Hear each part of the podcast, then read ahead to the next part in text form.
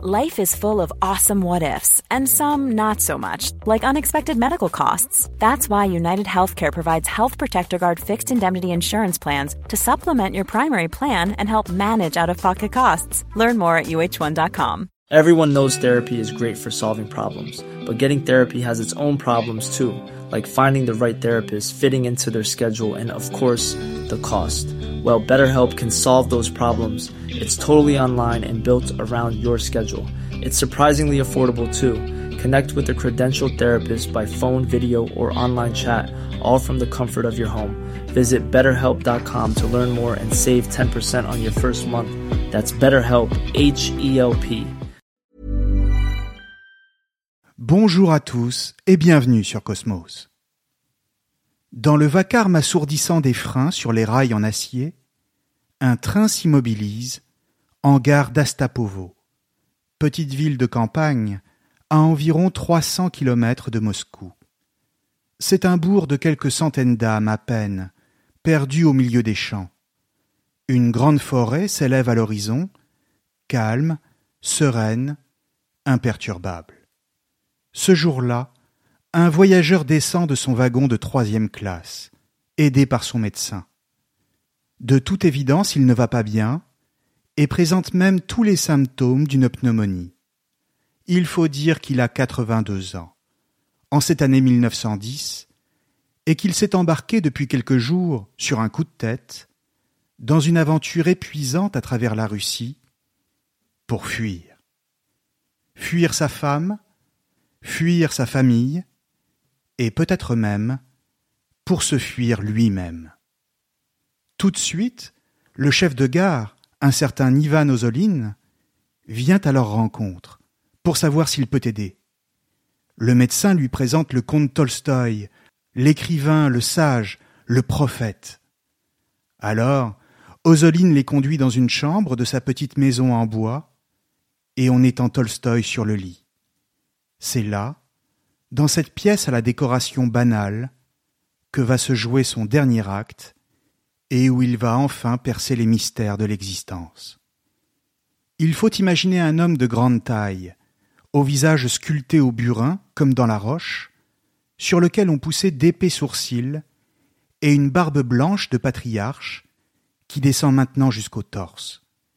Il a le front large, un nez proéminent, ce qui a d'ailleurs toujours été un problème pour lui, et le regard dur et sévère des gens de la terre, des paysans, des moudjiks, même s'il n'en est pas un.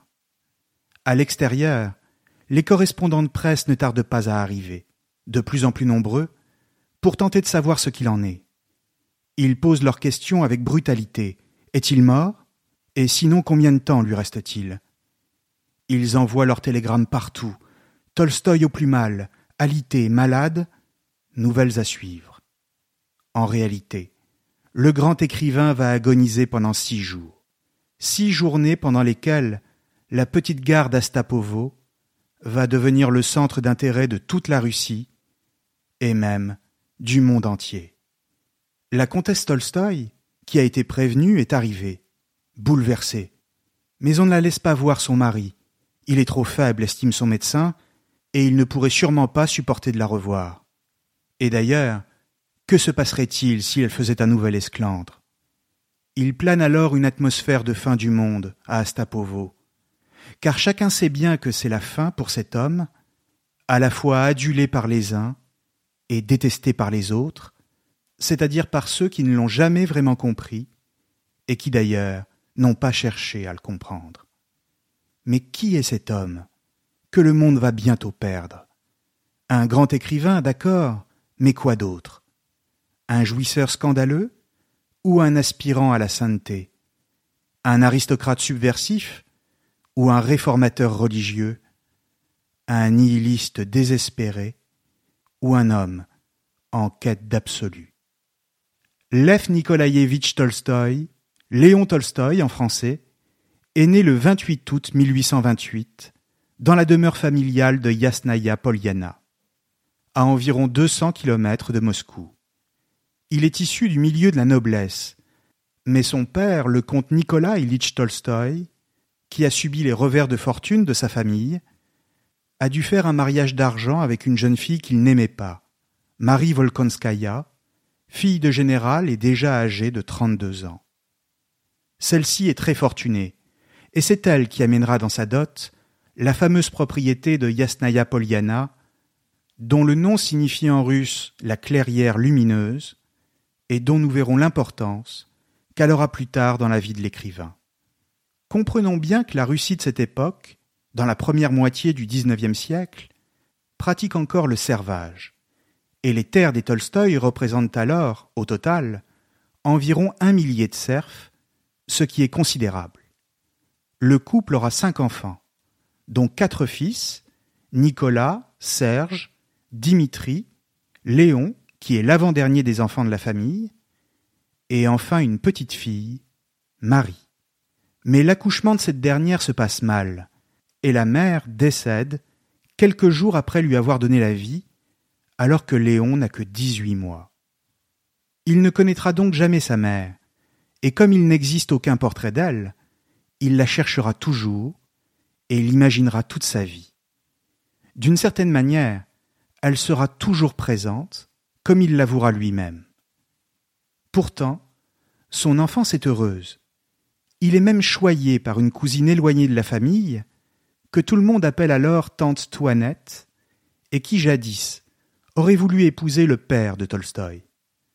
Elle donne tout son amour aux enfants, et surtout au petit Léon, auquel elle restera attachée toute sa vie. En réalité, cette enfance est à ce point heureuse, radieuse même selon son propre mot, qu'elle constituera plus tard la matière des premiers textes de Tolstoï. Il racontera ses premiers souvenirs dans la campagne de Yasnaya Polyana et ses jeux avec les enfants des serfs, alors qu'il n'avait pas encore compris la distance sociale qui le séparait d'eux. Il se sent très proche de ses frères et sœurs, et éprouve une affection particulière pour son aîné, Nicolas. Heureuse, cette enfance va pourtant être marquée par un nouveau malheur, avec la disparition soudaine de son père, alors qu'il n'a que neuf ans, le 21 juin 1837. Disparition soudaine, et d'ailleurs assez énigmatique, puisqu'il s'effondre dans la rue à Moscou, officiellement victime d'une attaque d'apoplexie, mais Tolstoï, plus tard, laissera planer le doute autour de cette mort en évoquant un éventuel assassinat. Orphelin de père et de mère, il perd également sa grand-mère l'année suivante, et un peu plus tard sa tante Aline. Tolstoï, qui a désormais quitté sa campagne chérie de Yasnaya Polyana pour Moscou, marqué par toutes ces disparitions comme on l'imagine, aborde peu à peu son adolescence, pendant laquelle il se laisse envahir, déjà, par le sentiment de l'absurdité de l'existence, ainsi que par une interrogation profonde sur le sens de la vie. La joie parfaite de l'enfance lui apparaît très vite, comme un paradis perdu, et à jamais enfoui, sous les sables du passé, comme une ancienne civilisation dont les vestiges sont à présent à peine visibles. Le résultat, c'est que la mort commence déjà à le préoccuper, alors qu'il n'a que quatorze ou quinze ans, ce qui orientera de manière très nette sa trajectoire à venir, d'abord vers une certaine forme de désespoir, voire de nihilisme, et ensuite, bien plus tard, vers une résurrection. Pour l'heure, c'est-à-dire en 1844, il a seize ans, il est temps pour lui d'entrer à l'université, à Kazan, dont il avait échoué à l'examen d'entrée une première fois, avant d'être admis quelques mois plus tard, dans la section des littératures turco-arabes. Mais il n'est pas un étudiant très assidu, et le peu qu'il apprend ne l'intéresse pas. Il se tourne rapidement vers des études de droit, avec le vague projet de devenir diplomate, mais sans vraiment se donner les moyens d'y parvenir. En réalité, le jeune Tolstoï préfère courir les filles et fréquente assidûment les jeunes prostituées. Les jeux de l'amour lui avaient d'abord paru écœurants. Il a même éclaté en sanglots après sa première fois, avant d'y prendre goût, et surtout avant de découvrir dans la débauche un moyen d'échapper à ses questionnements métaphysiques sur le sens de la vie, et aussi d'échapper à la tentation du suicide.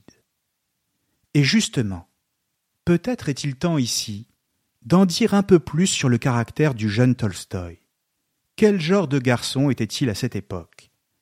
Pour le dire très simplement, c'est un jeune homme qui a rapidement pris conscience de la mort, on l'a vu, et qui a maintenant développé une personnalité tourmentée.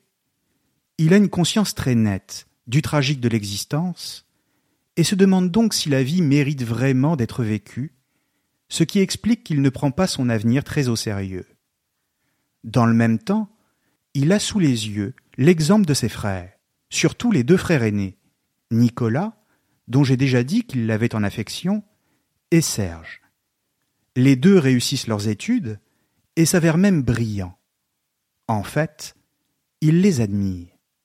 Et face à eux, il se sent inférieur et développe un complexe d'infériorité qui le pousse à se dénigrer sans cesse, et même à un certain masochisme, selon les biographes. À un âge où les conflits intérieurs sont particulièrement violents, Tolstoï se regarde dans la glace, et ce qu'il voit ne lui plaît pas. Il se trouve laid, et il est obsédé par son nez. Il est vrai qu'il n'a pas le physique d'un aristocrate, et que toute sa vie, il se verra comme un lourdeau. Partant, ce complexe renforce toujours davantage sa timidité avec les jeunes femmes de son âge, et il ne parvient pas à les approcher. C'est pourquoi il devient un client habitué des lieux de plaisir, et fréquente les jeunes prostituées, devant lesquelles il n'est plus timide. Dans le même temps, il ne cesse de se reprocher à lui-même son goût pour ce qu'il appelle le vice, et cherche par tous les moyens à en sortir. Il se dégoûte quand il pense à la façon dont il passe ses nuits, et désire sincèrement, au fond de lui, échapper à ce qu'il considère comme une dépravation et un avilissement moral. Alors que fait-il? Il établit, par écrit, un programme à suivre, pour devenir, selon son expression, un homme comme il faut. Mais les principes de vie qu'il se donne sont tellement élevés et stricts que d'emblée ils sont irréalisables. Un jour, désespéré, il cherche la mort en se défenestrant du deuxième étage et tombe dans le coma pendant dix-huit heures. Alors, devant l'impossibilité de revenir à une vie plus vertueuse, il retourne vers les filles de joie, ceux qui ont l'a compris, le plonge toujours plus dans le dégoût de lui-même. Cette voie de la perdition sur laquelle il est engagé, il l'associe très clairement à la civilisation, et plus particulièrement à la ville, dans laquelle il ne voit que mondanité mesquine, ambition et vanité des hommes. Tolstoï se considérera toute sa vie comme un homme de la nature. Il estime que ce sont les valeurs de la ville moderne qui ont empoisonné son équilibre et que tout son malheur lui est venu d'avoir quitté sa campagne de Yasnaya Polyana à l'âge de huit ans et demi. En ce sens, il est influencé par ses lectures, et notamment celles de Rousseau, qu'il verra toujours comme un maître, une sorte de guide, à qui il voue un véritable culte. Car à côté de ce libertinage, on pourrait même dire de cette poursuite insatiable de la jouissance, la seule chose qui l'intéresse vraiment, ce sont les livres. Étudiant médiocre, il est un grand lecteur des auteurs russes et français, dont il maîtrise parfaitement la langue, de même que l'allemand, l'anglais, et plus tard le latin, le grec, l'arabe ou l'hébreu. Et surtout, il est passionné de philosophie. Comprenons bien que dès ses jeunes années, l'écrivain en devenir qu'est Tolstoï se nourrit intellectuellement au lait des philosophes, et qu'il développera lui-même une véritable pensée philosophique à l'intérieur de ses œuvres littéraires. Il va s'intéresser à Rousseau, mais aussi à Pascal, Montesquieu, Schopenhauer, Voltaire ou Kant, entre autres. Beaucoup parmi ses contemporains, et même encore aujourd'hui, se moqueront de lui et de ses conceptions de la nature, de l'histoire, de la religion, de la politique ou de l'art. Pourtant, pour comprendre Tolstoï, et cela dès ses années de jeunesse, comme je le disais, il faut garder à l'esprit que la philosophie est pour lui fondamentale. et qu'une œuvre littéraire ne peut aller sans un profond questionnement philosophique, et surtout une réponse. D'abord une réponse pour lui-même, et de manière plus large, une réponse pour ses lecteurs. Une œuvre littéraire, pour Tolstoï, ce n'est pas un simple divertissement, ni même un ornement qui se suffit à lui-même, comme pour les théoriciens de l'art pour l'art, mais c'est au contraire un chemin qui doit nous conduire quelque part, et qui doit nous permettre de comprendre le monde, les hommes, et à terme, nous aider à changer.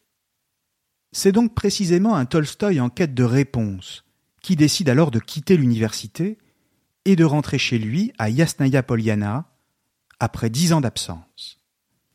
Il décide de tout entreprendre pour se connaître à fond, dit-il. Simplement, il ne faut pas croire que les choses vont aller de soi. En réalité, il n'a alors que dix-neuf ans, et le chemin vers la vérité est encore long et difficile. Le voilà donc de retour chez lui. La mort de ses parents l'avait laissé orphelin et héritier de leur fortune, ainsi que ses frères et sa sœur.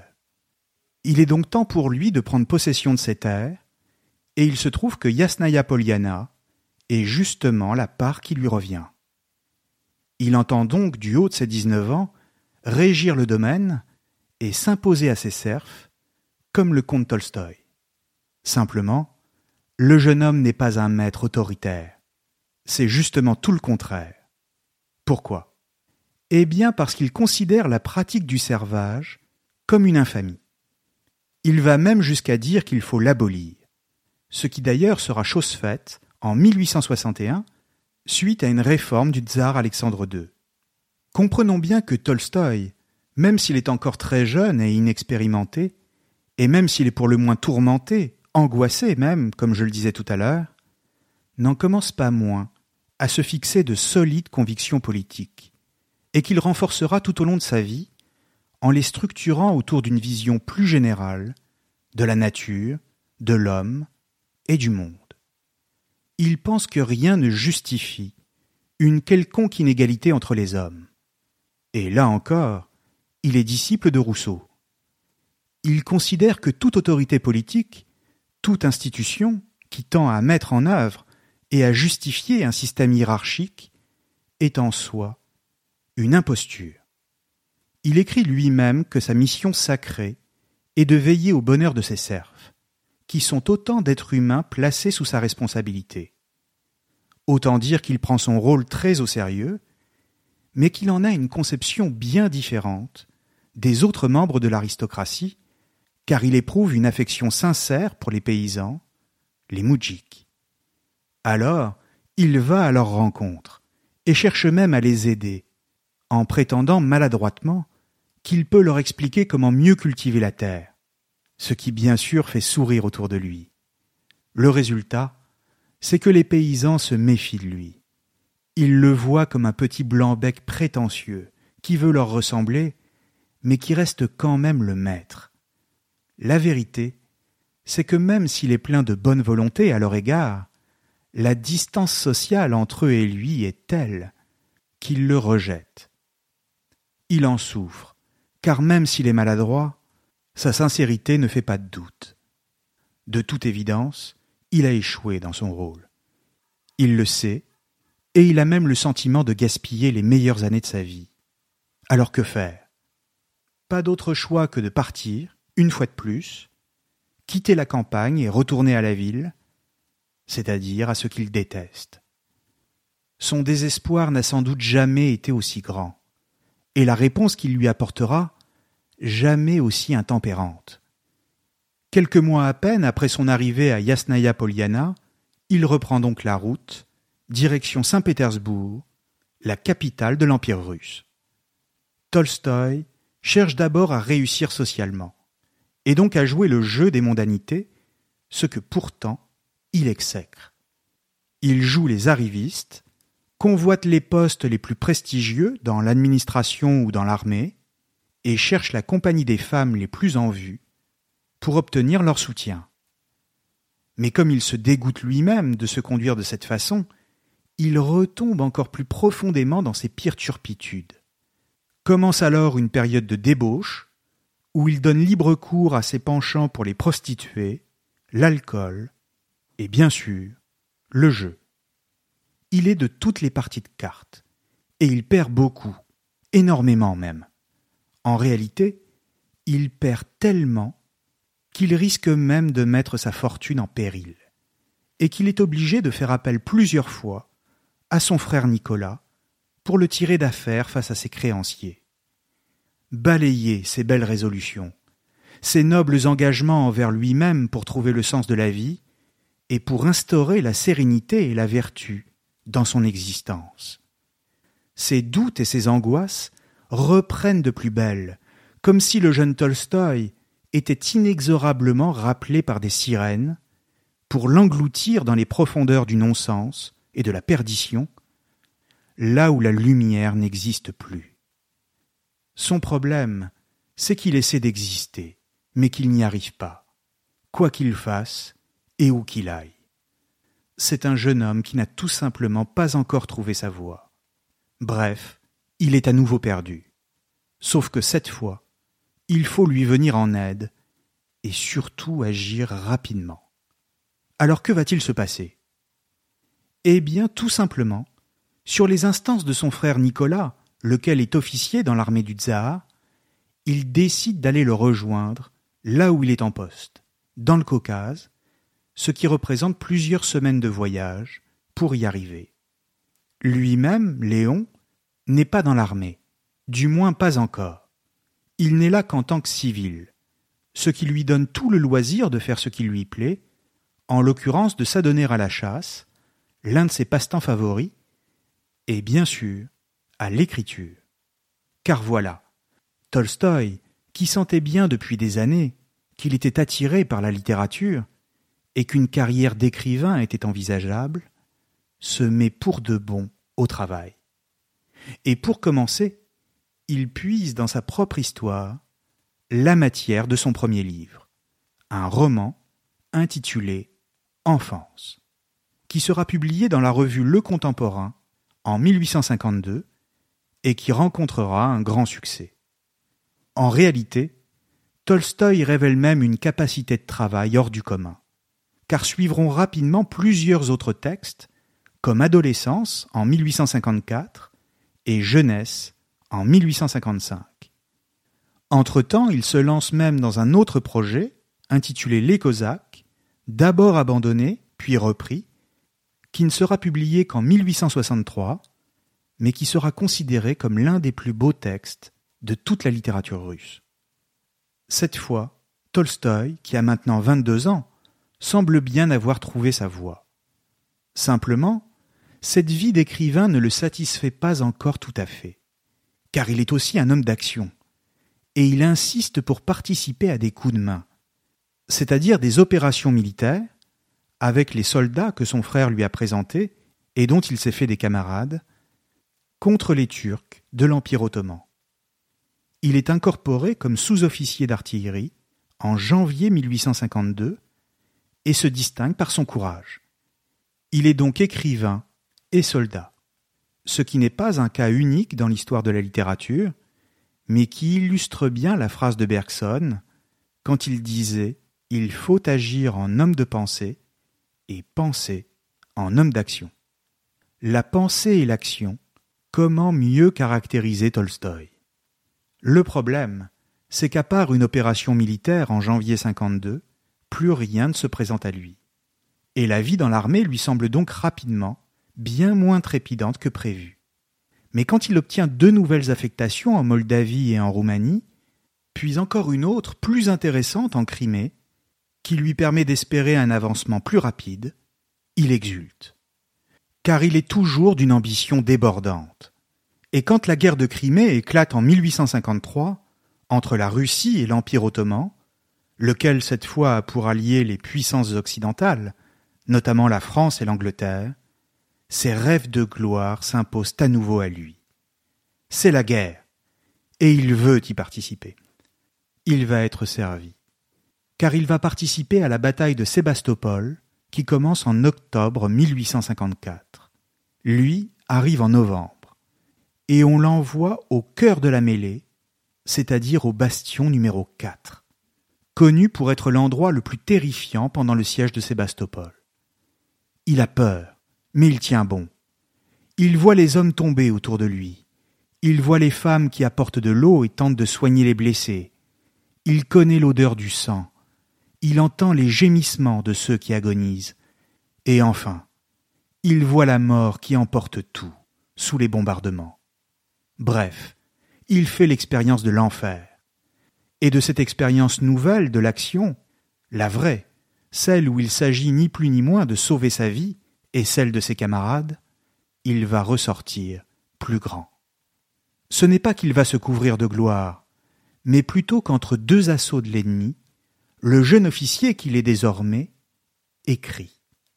Il écrit des reportages, comme une sorte de correspondant de guerre, pour la revue Le Contemporain, au cœur des combats, pour raconter comment les simples soldats russes, qu'il admire, sont galvanisés par l'héroïsme et donnent leur vie pour la patrie, pour le tsar et pour Dieu. Simplement, Tolstoï ne tombe pas pour autant dans un récit à sens unique. Il écrit aussi pour dénoncer l'impéritie du commandement, l'amateurisme des officiers supérieurs qui envoient toute une jeunesse à une mort certaine sans en éprouver le moindre remords et pour en tirer de la gloire pour eux-mêmes. Tolstoï est écœuré par la morgue de l'état-major, par l'état d'esprit hautain et méprisant des chefs, à l'égard des soldats qui se battent et résistent courageusement, même si tout est perdu. Il sent bien que la Russie va devoir se réformer, si elle veut survivre. Nous sommes en 1854, la révolution arrivera soixante ans après environ, et Tolstoï a déjà compris, à vingt-six ans, l'état de délabrement du pays et de ses institutions. Les récits de Tolstoï émeuvent toute la population et remontent même jusqu'au nouveau tsar en personne, Alexandre II, et à sa jeune épouse, qui découvre médusé ce que peut ressentir un simple soldat, ce qui d'ailleurs leur paraît bien différent des rapports qui leur sont faits habituellement. Tolstoï en profite encore pour s'interroger sur le sens d'une vie d'homme, que la guerre, absurde, vient faucher en pleine jeunesse. Cette fois, il est clair qu'il ne veut plus rester dans l'armée. Il fait tout pour qu'on le sorte du bastion 4, ce qu'il obtient, avant de demander à y retourner, pris par le remords, de ce qu'il considère comme une fuite. Mais il est trop tard. Sébastopol est tombé, et alors qu'il est devenu profondément antimilitariste, il comprend que la littérature est le seul outil suffisamment puissant pour parler au grand public et pour contribuer à faire évoluer les choses. Écrire, voilà la voie. Cette fois il en est sûr, et l'expérience du front le lui a bien fait comprendre. Il est plus utile en tant qu'écrivain que comme soldat. Écrire, mais pas seulement pour dénoncer les insuffisances d'un régime et d'une société, mais pour annoncer ce qu'il commence déjà à définir comme une nouvelle religion de l'amour, une sorte de nouveau christianisme dont l'intuition lui est venue face à la guerre et à la mort. Écrire comme un prophète en quelque sorte. Mais n'allons pas trop vite. Pour le moment, c'est un tout autre milieu qui attend Tolstoï, celui des lettrés et des intellectuels de Saint-Pétersbourg. À cette époque, Tolstoï a maintenant vingt-huit ans il commence à être connu, et même très connu, notamment grâce à ses reportages de guerre. On l'accueille partout, dans les milieux de la haute société pétersbourgeoise, et cela d'autant plus facilement qu'il est lui-même un aristocrate. Mais s'il s'ennuyait auprès des officiers, qu'il trouvait incultes, les littérateurs qui peuplent les salons de la capitale ne l'inspirent pas davantage. Au début, il fait tout pour se faire accepter par les écrivains et les critiques littéraires. Mais avec le temps, il va rapidement les détester. Et réciproquement. Pourquoi? Eh bien, pour le dire très clairement, parce qu'il ne voit en eux que des intellectuels planqués, au vocabulaire abstrait. Ils n'ont pas fait la guerre, et ils se permettent de critiquer le petit peuple, qu'ils appellent la canaille, alors que lui, le peuple, s'est battu. De plus, il n'aime pas leur manière, qu'il trouve un peu trop raffinée et précieuse. Lui qui est un ancien soldat, et qui prend plaisir à se montrer grossier pour les choquer. Et enfin, parce qu'il comprend vite qu'ils ne sont que de petits courtisans, qui se donnent des allures de persécuter, alors qu'ils sont seulement intéressés par les honneurs et par l'argent. Parmi eux, il y a Tourguenieff, que l'on considère alors comme le plus grand écrivain russe. C'est d'ailleurs avec enthousiasme que Tourguenieff avait accueilli Tolstoï et l'avait invité à séjourner chez lui plutôt qu'à l'hôtel. Mais leurs rapports vont rapidement se dégrader. Et du reste, Tolstoï va aussi prendre ses distances avec les autres écrivains. Entre eux et lui, il y a comme un abîme, que l'on ne peut comprendre qu'à la condition de se rappeler la personnalité de Tolstoï. Tolstoï, c'est quelqu'un qui se sent toujours attiré par des perspectives plus hautes. Il a soif d'absolu. Bien sûr, il a pu faire preuve d'ambition et d'arrivisme dans sa jeunesse, comme on l'a vu, et même de vanité et d'orgueil. Mais toujours quand il a cédé au découragement et qu'il perdait confiance en lui. Par péché de jeunesse, en somme. Mais en réalité, Mom deserves the best, and there's no better place to shop for Mother's Day than Whole Foods Market. They're your destination for unbeatable savings, from premium gifts to show-stopping flowers and irresistible desserts. Start by saving 33% with Prime on all body care and candles. Then get a 15-stem bunch of tulips for just $9.99 each with Prime. Round out Mom's menu with festive rosé, irresistible berry chantilly cake, and more special treats. Come celebrate Mother's Day at Whole Foods Market. Millions of people have lost weight with personalized plans from Noom, like Evan, who can't stand salads and still lost 50 pounds. Salads, generally, for most people, are the easy button, right? For me, that wasn't an option. I never really was a salad guy. That's just not who I am. But Noom worked for me. Get your personalized plan today at Noom.com. Real Noom user compensated to provide their story. In four weeks, the typical Noom user can expect to lose one to two pounds per week. Individual results may vary.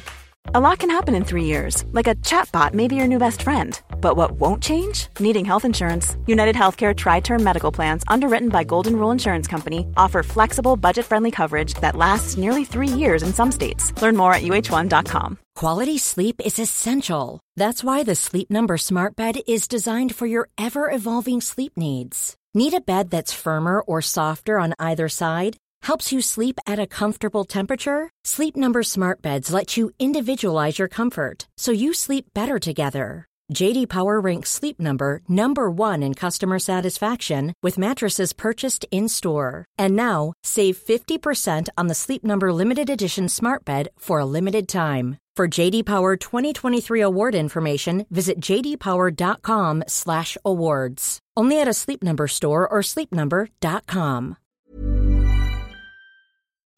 il ne déteste rien de plus que la médiocrité, notamment chez ceux qui ne pensent qu'à leurs petits intérêts personnels. Et quand il regarde la société littéraire russe, il ne voit s'étaler devant lui qu'une bassesse morale qu'il exècre. Dans l'armée, comme dans les salons de la haute société, il ne voit que vanité et mesquinerie. À ses yeux, la vertu et la vérité ne peuvent venir que de la vie simple des gens de la terre, qui sont les seuls à vivre une vie noble, une vie de travail? Hors de la nature, ils ne voient qu'égoïsme, soif insatiable des honneurs, course à l'argent, et cela en Russie comme à l'étranger. Les voyages qu'il entreprend en Europe, et notamment en France, ne font que confirmer chez lui cette certitude que la civilisation occidentale est gangrénée par tous les maux que la modernité lui apporte et que l'on présente comme des progrès, c'est-à-dire en clair la raison d'État et le capitalisme. Le résultat, c'est que l'intelligentsia russe, qui, elle, est justement favorable à une occidentalisation de la Russie, voit en Tolstoï un écrivain réactionnaire qui d'ailleurs a de plus en plus de mal à écrire. Un petit moralisateur, aux lourds accents rousseauistes, tout juste bon à faire la critique du monde, mais qui est incapable d'en épouser le mouvement. Et pourtant, comme toujours, s'il en est un qui agit, quand les autres se perdent en bavardage, c'est bien lui. Alors comment agit-il exactement? Que fait-il?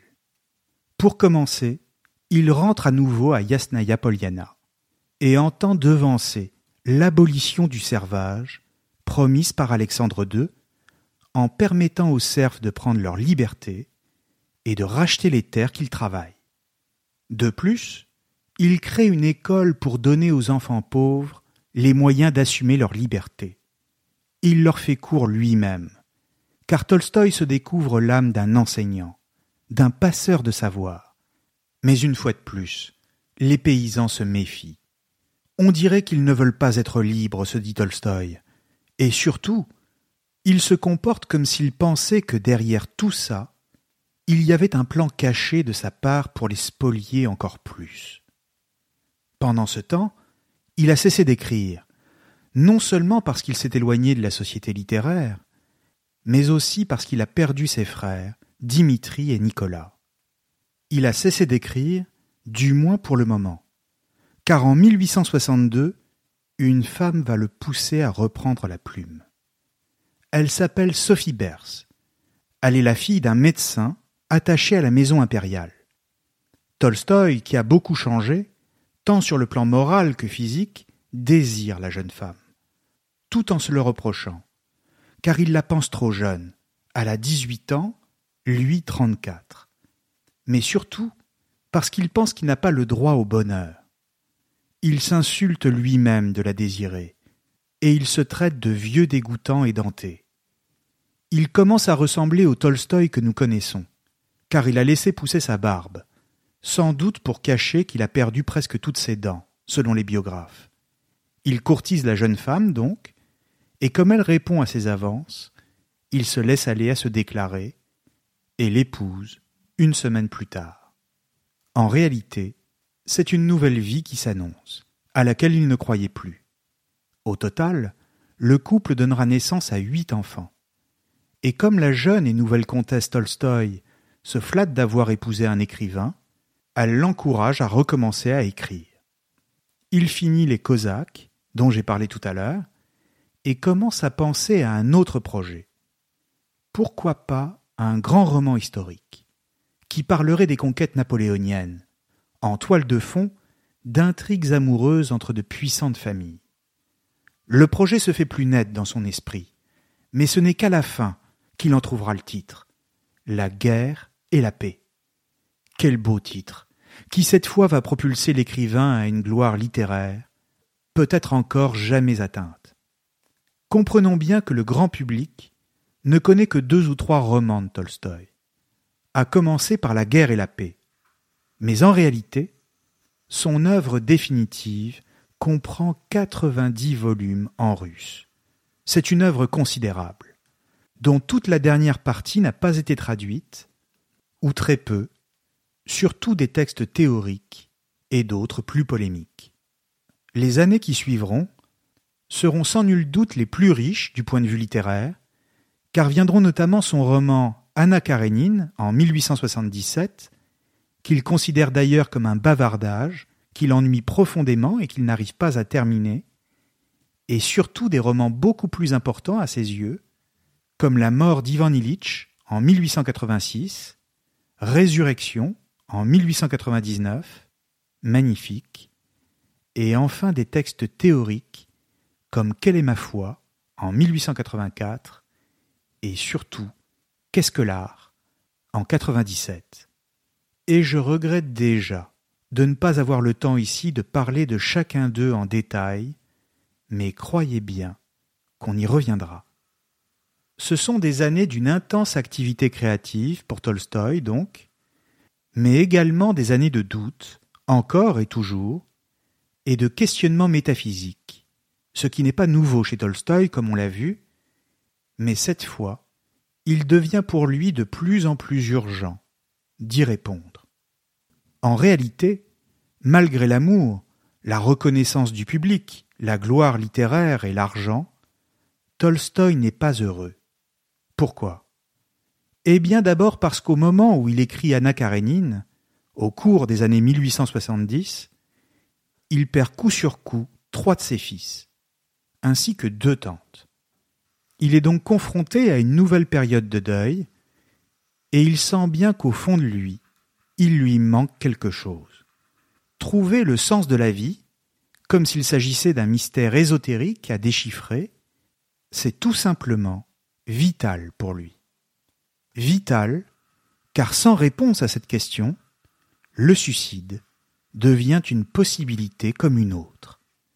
Et alors qu'il est en voyage et qu'il s'est arrêté dans la ville d'Arzamas en 1869, il fait la soudaine et brutale prise de conscience qu'il est mortel.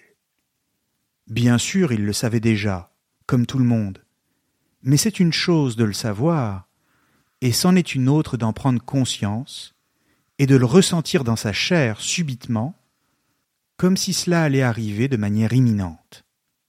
Il écrit dans son journal Brusquement ma vie s'arrêta. Je n'avais plus de désir. Je savais qu'il n'y avait rien à désirer. La vérité est que la vie est absurde. J'étais arrivé à l'abîme, et je voyais que devant moi, il n'y avait rien que la mort. Moi, homme bien portant et heureux, je sentais que je ne pouvais plus vivre. Fin de citation. La grande question que Tolstoï se pose, c'est tout simplement qu'est-ce que la vie? Et pourquoi continuer à la vivre si elle ne mène à rien, sinon à une mort certaine? C'est ainsi qu'en sondant le fond de son être, il va trouver un sol sur lequel rebondir. Du fond de son désespoir, il prend conscience que pour découvrir le sens de la vie, faire appel à son intelligence ne suffit pas. Et cela parce que la vie échappe à toutes les théories. On ne peut pas l'enfermer dans une formule qui expliquerait tout. Elle déborde toutes les explications, ne se soumet à rien. En vérité, elle ne s'offre qu'à celui qui écoute son cœur. Le voilà le grand mystère. Les principes ne se discutent pas, ils se sentent, comme disait Pascal, que Tolstoï admire. La condition sine qua non pour dépasser le pessimisme existentiel, c'est donc qu'il faut cesser de réfléchir et commencer à ressentir les choses. Toute la conception tolstoïenne de la religion vient de là. Dieu, c'est la vie elle-même. On peut donc le sentir tout de suite, dans son cœur, dans la palpitation même de son corps et cette découverte, il veut la partager. Il est urgent de la faire connaître, à la manière d'un fondateur de religion. La religion de Tolstoï, c'est un christianisme des origines qui serait débarrassé de tous les discours et de toutes les superstitions intermédiaires, venus se poser progressivement au fil des siècles entre le message du Christ et le croyant il se lance dans la rédaction d'un nouvel évangile, rationaliste, sans plus rien de surnaturel et de miraculeux. Il déclare la guerre à cette Église orthodoxe qu'il accuse de mensonges et de corruption et en rejette les dogmes. Cette Église qui prétend protéger le message du Christ, mais qui le renie en réalité en détournant les yeux de la misère. Pour lui, toute la théologie de l'Église a pour unique but d'empêcher de comprendre la réalité. Elle sert les intérêts de l'État et en tire profit. C'est pourquoi l'Église orthodoxe prononcera son excommunication en 1901. L'enjeu pour lui, c'est de revenir à ce qui a fondé le christianisme, mais que les églises ont oublié l'amour. Pour Tolstoï, et pour le dire simplement, le véritable sens de la vie, c'est donc l'accomplissement de soi, par l'amour que l'on porte aux autres, et qui remplit notre âme de façon pure et parfaite. Il découvre que la vie vaut donc la peine d'être vécue, à partir du moment où l'on s'éloigne des fausses raisons qui nous retiennent à elle, comme la vaine gloire, l'amour des corps ou la recherche insatiable des richesses. La vie vaut la peine, mais à condition que l'on se tourne de manière désintéressée vers les autres, c'est-à-dire l'humanité, mais aussi l'ensemble des êtres vivants, pour les aimer et les faire vivre. La morale qui en découle n'a donc rien à voir avec celle prêchée par l'Église, mais se définit comme la conséquence d'un profond amour de la vie. C'est donc seulement au moment où il touche le fond de son désespoir qu'il saisit enfin le sens véritable de l'existence, qui jusque-là se refusait à lui, le réduisant au nihilisme. Cette fois, il est sauvé. Face à cela, la mort elle-même n'est plus rien. Mais Tolstoï va plus loin et entend tirer toutes les conséquences de cette métaphysique de l'amour sur le plan social et humanitaire. Pour lui, les moudjiks ont une compréhension directe de la vie, parce qu'ils assument le fait de vivre sans avoir à s'interroger, non parce qu'ils sont idiots, mais parce que leur âme est pleine. Ils sont comparables à des saints, parce que leur vie est marquée par une innocence toute primitive, et qu'ils sont tournés vers le travail toute idée de comparaison leur est étrangère. Il n'y a rien de médiocre chez les petits. Les paysans sont les vrais nobles. À l'inverse, tout le mal en ce monde vient des aristocrates, des grands propriétaires terriens et des hauts fonctionnaires qui se comportent comme des prévaricateurs, abusent les miséreux et les exploitent sans cesse pour en tirer toujours plus de profit. Le pire, estime Tolstoï, c'est que l'État qui s'appuie sur les forces publiques, dans la Russie du XIXe siècle, n'a d'autre but que d'organiser et de protéger un modèle social inique.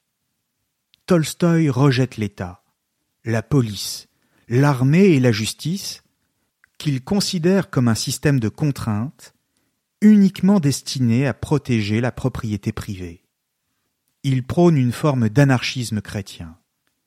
Les puissants sont des monstres qui exploitent le peuple, et partant, la révolution est inévitable.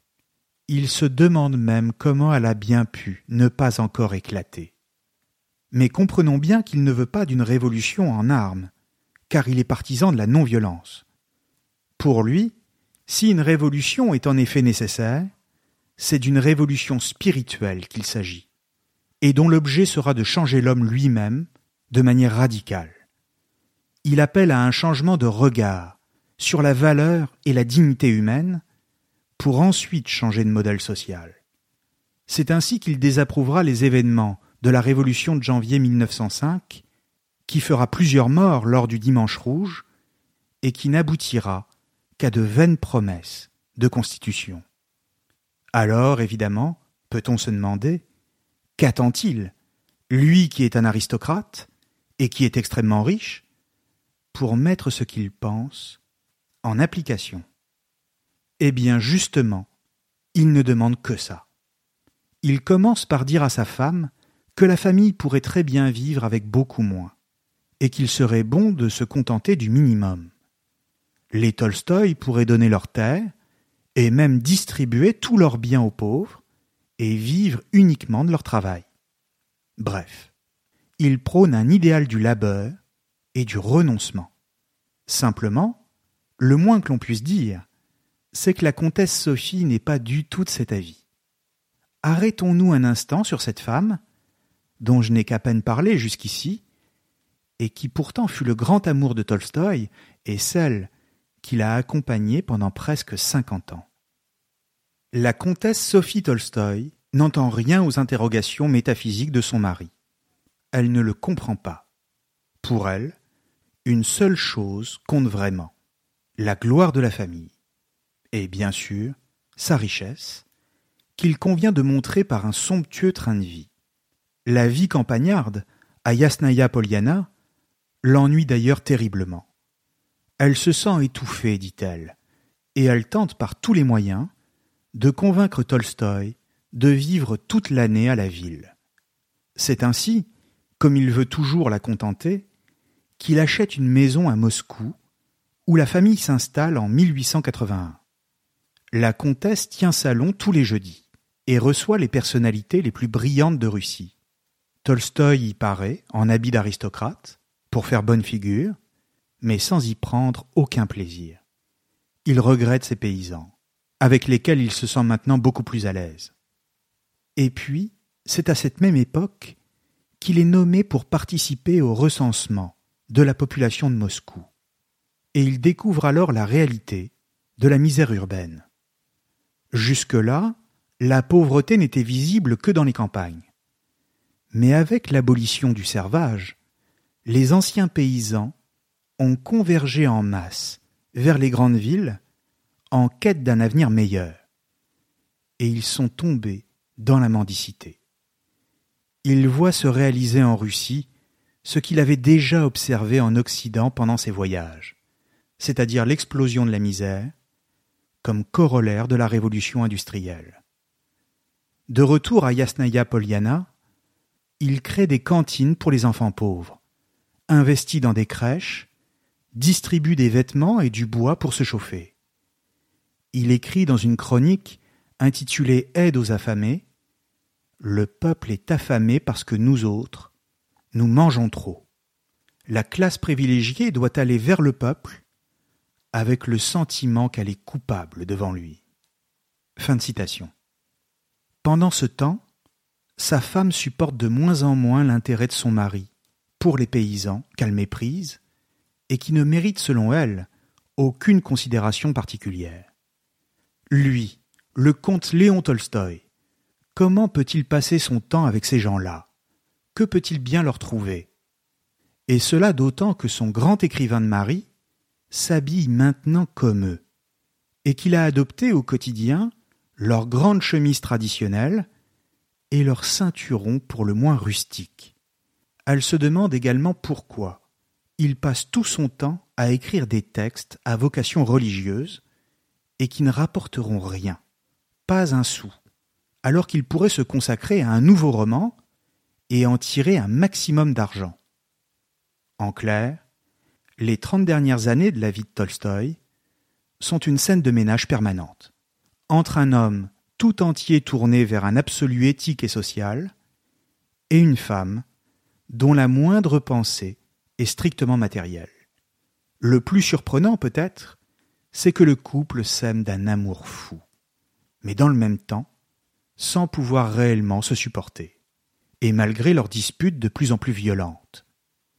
Vivre l'un avec l'autre est pour les deux à la fois nécessaire et impossible, ce qui fait ressembler leur relation à une sorte de drame domestique. Cette situation permanente de tension trouvera son point culminant quand Tolstoï demandera à sa famille, dans son testament, de renoncer à ses droits d'auteur sur la dernière partie de son œuvre, pour l'ouvrir au domaine public. Il veut que sa famille renonce à tout revenu sur la vente de ses œuvres, alors que selon la loi ils peuvent toucher ses droits pendant cinquante ans, pour que ses œuvres puissent être reproduites gratuitement et soient tout de suite accessibles au peuple.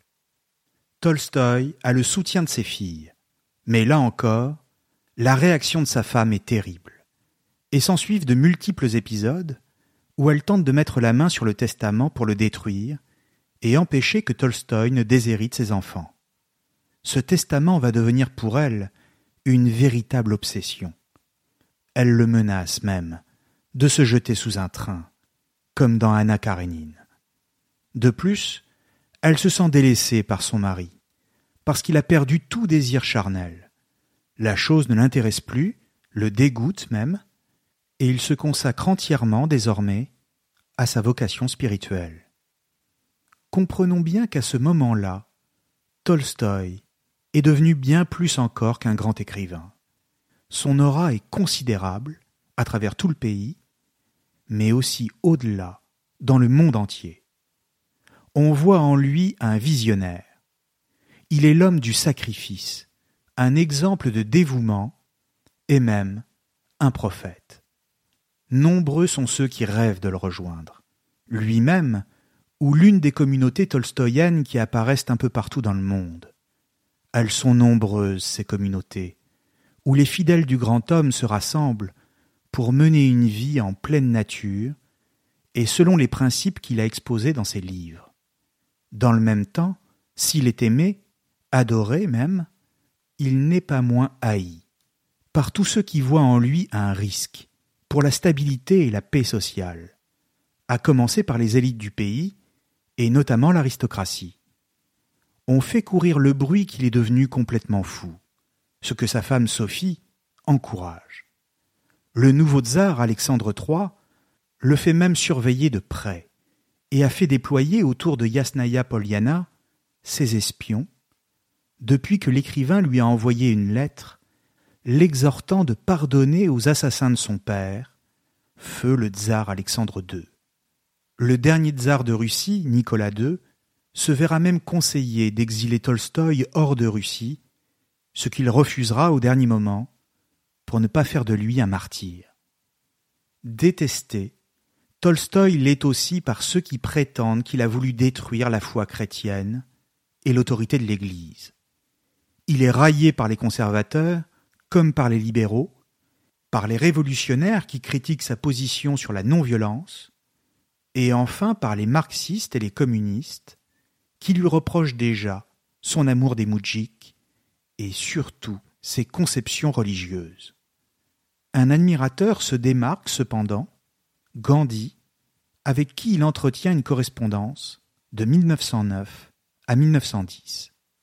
Mais d'une manière générale, ses ennemis, violents, haineux et médiocres la plupart du temps, en Russie et à l'étranger, se moquent de lui, décrivant un Tolstoï qui prétend vouloir le bonheur de l'humanité, mais qui continue à vivre dans une luxueuse propriété à Yasnaya Poliana tout est fait pour le décrédibiliser, avant et après sa mort. On lui reproche même, sous couvert de vouloir sauver les autres, de ne penser en réalité qu'à se sauver lui-même. Et si c'était son salut à lui qu'il cherchait, alors que resterait-il de la bonne volonté, du désintéressement et du sacrifice? Au fond, c'est sans doute cette dernière attaque lui fait le plus mal. Sous ses airs de vieux patriarche, Tolstoï est un homme d'une sensibilité à fleur de peau. Il reçoit les attaques comme des coups, d'autant que ses aspirations au bonheur du plus grand nombre sont sincères, et qu'il continue à avoir des scrupules tous les jours pour tout ce qu'il possède.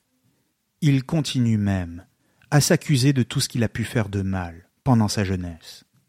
En réalité, il est fatigué il ne supporte plus les reproches de sa femme, malgré la gentillesse et l'affection qu'il a toujours pour elle. Alors, le 28 octobre 1910, il a 82 ans, il s'enfuit de chez lui, en pleine nuit, à trois heures du matin. Il part avec son médecin, le docteur Makovitsky, dans l'idée d'aller finir ses jours dans un monastère, à Optina. Mais il est excommunié. Il se ravise et repart avant même d'avoir rencontré les moines. Finalement, son médecin voit bien qu'il est épuisé par ses longues journées passées dans les trains. Il tombe malade et il faut descendre à Astapovo, comme je le disais tout à l'heure. Il s'y éteint le 7 novembre 1910 à 6h05 du matin. Si Tolstoï meurt dans la souffrance et le tourment, c'est parce qu'il n'a jamais pu choisir entre la littérature et la loi morale. Tout aurait été si simple s'il s'était résolu à écrire de simples romans, comme le souhaitait sa femme. Simplement, il n'a jamais été de ceux qui, satisfaits d'eux-mêmes, se contentent de fermer les yeux le soir et s'endorment paisiblement sans souffrir de la peine des autres. Pour lui, la littérature et l'art en général ont pour vocation profonde d'éclairer et d'élever l'humanité. C'est une vocation à la fois esthétique et morale. Elle sert à dire la vérité au peuple, à l'instruire et à l'élever vers un idéal de perfectionnement individuel et collectif. C'est pourquoi il meurt dans le tiraillement sublime de l'artiste, qui est aussi un guide, investi d'une mission sacrée. Ce qu'il ne sait pas, ce qu'il ne peut pas savoir, c'est que sept ans plus tard, quand la révolution d'octobre 1917 éclatera, elle écrasera dans le sang les derniers espoirs d'une révolution spirituelle et humaniste en Russie. Merci à tous et à très bientôt sur Cosmos. Planning for your next trip? Elevate your travel style with Quince. Quince has all the jet setting essentials you'll want for your next getaway, like European linen, premium luggage options, buttery soft Italian leather bags, and so much more. And is all priced at 50 to 80% less than similar brands. Plus, Quince only works with factories that use safe and ethical manufacturing practices. Pack your bags with high-quality essentials you'll be wearing for vacations to come with Quince. Go to quince.com/pack for free shipping and 365-day returns. Summer's just around the corner, so give your body the care it deserves with Osea's best-selling Andaria algae body oil. Created by infusing Andaria seaweed in barrels of botanical oils, it leaves skin silky soft and glowing. Plus, it's clinically proven to improve elasticity and deeply moisturize without feeling greasy. It's safe, clean, vegan skincare. Get 10% off your first order at OseaMalibu.com with code GLOW, plus free shipping on orders over $60.